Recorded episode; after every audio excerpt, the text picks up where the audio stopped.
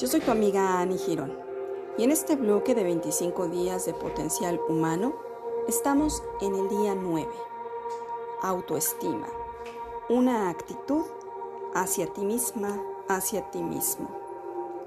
Es muy importante que desde la infancia el ser humano cuente con la orientación de vida para fortalecer su autoestima y descubrir sus cualidades positivas, como son los rasgos de fortaleza, sus atributos físicos y las aptitudes, en especial aquellas por las que por las cuales no ha recibido el reconocimiento suficiente.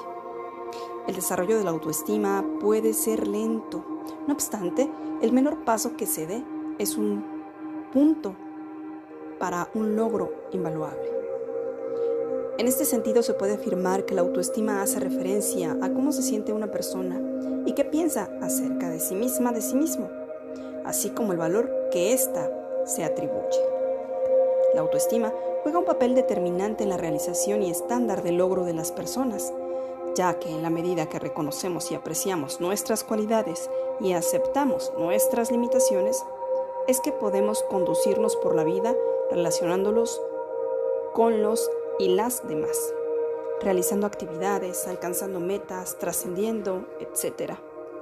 Recordemos que la autoestima es ese conjunto de conocimientos, de concientización y práctica, que en general es todo el potencial del ser humano. Decía Maslow, solo se podrá respetar a los demás cuando nos respetemos a nosotras mismas, a nosotros mismos. Yo soy tu amiga Annie Girón. Gracias, gracias, gracias.